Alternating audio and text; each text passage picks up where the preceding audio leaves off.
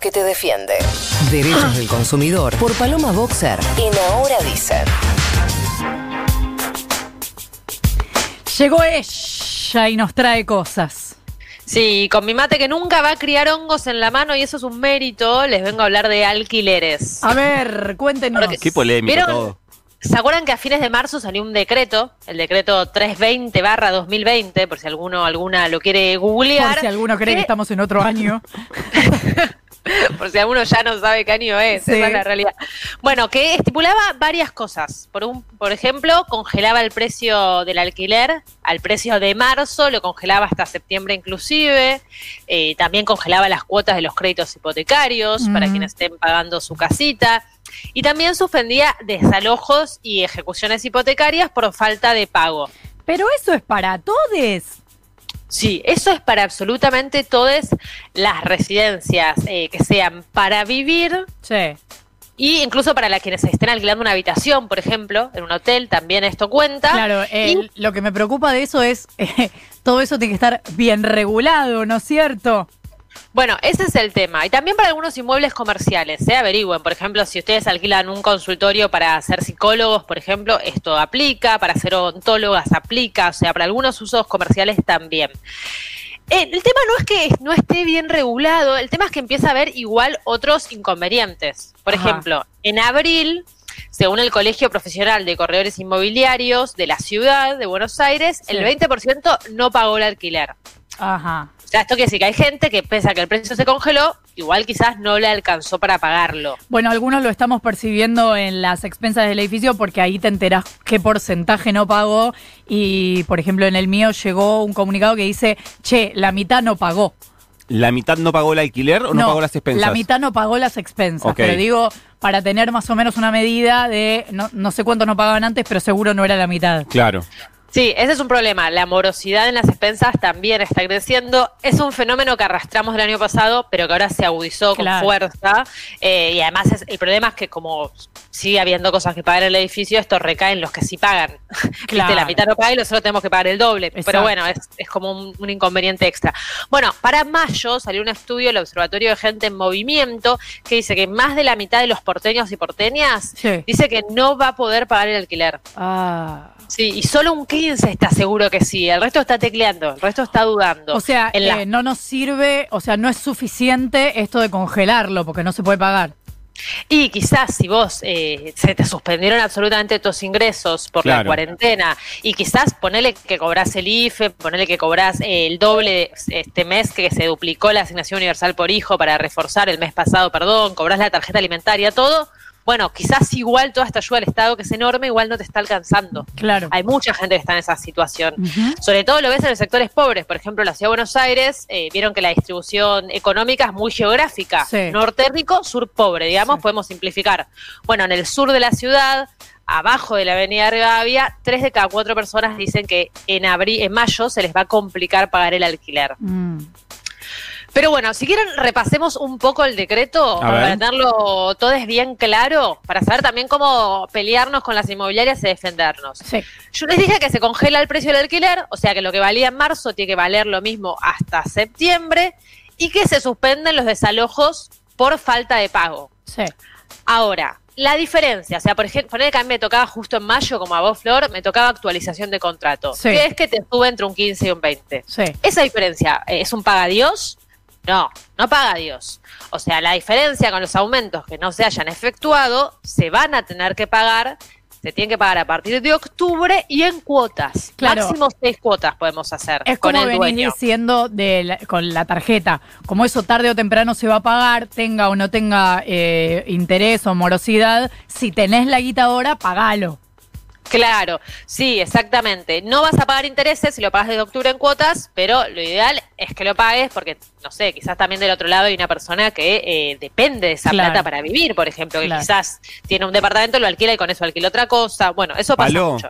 Ese, Sí. ese eh, acuerdo, digamos, para eh, pagar en cuotas los aumentos que están prorrogando hasta octubre. Eso, es- eso hay que hacerlo eh, con el propietario con el, o con la inmobiliaria. A partir de ahora, ¿es automático? ¿Cómo se establecen esas cuotas? Sí, es un acuerdo que vos, o sea, esto lo decide el inquilino, la inquilina. O sea, la persona que no es dueña ni dueño decide si va a pagarlo ahora el aumento, si lo va a pagar a partir de octubre y en cuántas cuotas. Y se lo tiene que comunicar al propietario, digamos. Yo El conozco propietario propietarios, no tiene mucho decir, que decir que sí, ¿entendés? No te puede decir que no. O sea, los- te tiene que decir que sí, sí o sí, lo está obligado. quiero decir que conozco propietarios, muy gente de bien, no es lo habitual. Conozco propietarios que dicen, no, ¿sabes qué? Deja, este mes nadie puede pagar, no, olvidemos este mes. Bueno, qué ¿Podés bien. creer? Buenas personas y además platudos, ¿no? Como que pueden prescindir de ese dinero. Bueno, a, a veces se, se trata de toda una cadena, ¿viste? Vos decís, el otro te dice y entendemos todos que se puede suspender. A veces no se puede. Claro. Hay otro tema que es que como se suspendieron además los desalojos, mucha gente me pregunta, Palo, pero entonces puedo no pagar y no me van a echar. Bueno, en, en realidad sí, o sea, hasta octubre no te pueden echar, hasta el 31 de septiembre o 30 de septiembre tengo que hacer los 30. montoncitos con la mano, no te pueden echar. Sí. Ahora, sí cuando los tribunales vuelvan a funcionar, porque ahora sabemos que están con guardia de emergencia, cuando se levante la cuarentena y los tribunales vuelvan a funcionar, se te va a hacer primero una mediación obligatoria, que eso es lo que contempla el decreto, y después se te va a iniciar un juicio de desalojo. Entonces O sea, medio una trampa, o sea, no es que no te pueden desalojar, sino que te demoran esa instancia. Claro, o sea, la sentencia de, de- de- de desalojo recién se puede ejecutar a partir de octubre, pero Claro. ejecutar en aumento se va a ejecutar. Mm. Ahora, lo que vos no pagues ahora, por ejemplo, si pagás el alquiler tarde o si directamente algún mes no pagás, entonces hasta octubre lo tenés que pagar y ahí sí lo vas a tener que pagar con intereses. Claro. Intereses no muy altos, estamos hablando de entre un punto y dos puntos mensuales, pero bueno, intereses al fin y sabe que eventualmente se te puede desalojar. O sea, no es joda, no, no, no sean los vivilles con este asunto. No, no, lo que pasa es que uno puede pensar que no es un, un espacio de, de cambio, digamos, uno dice, bueno, la tarjeta hay que pagarla, el alquiler también hay que pagarlo, y la verdad que no es ahí donde hay que ajustar. Pero si no alcanza, no alcanza.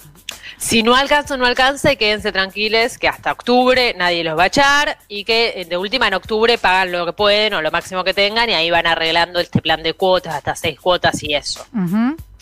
La otra duda es cómo pagar. Eh, inmobiliarias que no te dan su CBU.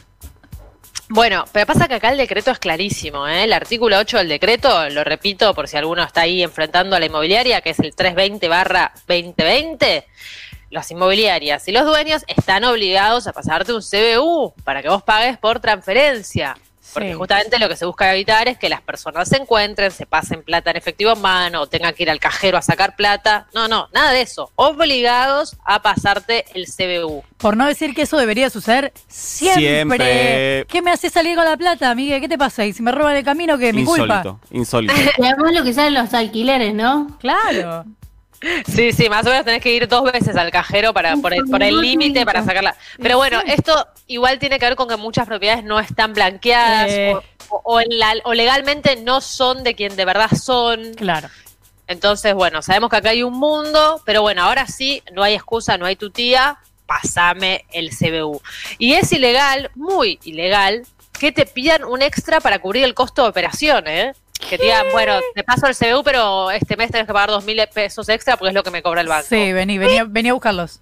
Sí, venía a buscarlos acá abajo. O sea, Claro. no, ilegal, eso no. Y tenemos el tema de los alquileres por vencer. Claro, por vencerse Oh. el contrato. Por vencerse el contrato, claro, porque había mucha gente que quizás ahora, no sé, mayo, junio, se le terminaba el contrato de alquiler. Mm. Bueno, ahí el Y te decreto dicen, también nos, es nos juntamos a, nos juntamos a negociar la prórroga. Dale, claro. Ni en pedo.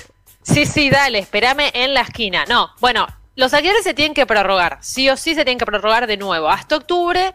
Ah, esto es si el inquilino quiere. Si el inquilino no quiere, no sucede. Pero si No, el inquilino no, quiere, pero el inquilino no se puede ir a otro lado, amiga, no podés. Claro. Bueno, ese es el tema. No, es que incluso si se levanta la cuarentena, igual también esto ya está válido hasta octubre. Pueden sacar otro decreto y modificarlo, pero poner que mañana Alberto dice, chicos, encontramos la vacuna, Claro. ya está, todos a la calle. Bueno, igual hasta octubre se te tiene que prorrogar sí o sí. No hace falta notificar legalmente al propietario, o sea, no es que hay que mandarle una carta de documento, porque está cerrado esta posibilidad. Alcanza con un mail, un llamado telefónico. Ahora, esto es algo que el decreto no dice, pero las buenas reglas de los usos y costumbres indicarían que puede haber una actualización. No es que te quedas seis meses más por el mismo precio. Y pero Lo si se- estaba congelado. Bueno, pero lo que se está usando es, ponele, si vos te venía aumentando cada seis meses un 15, es bueno, aumentemos de nuevo un 15. Lo puedes pagar ahora, lo puedes pagar desde octubre en cuotas, digamos. Esa opción sigue disponible. Pero bueno, la gran mayoría está negociando que eh, se hace con una actualización. Si vos como Ah. inquilino te querés plantar, bueno, tenés la ley de tu lado.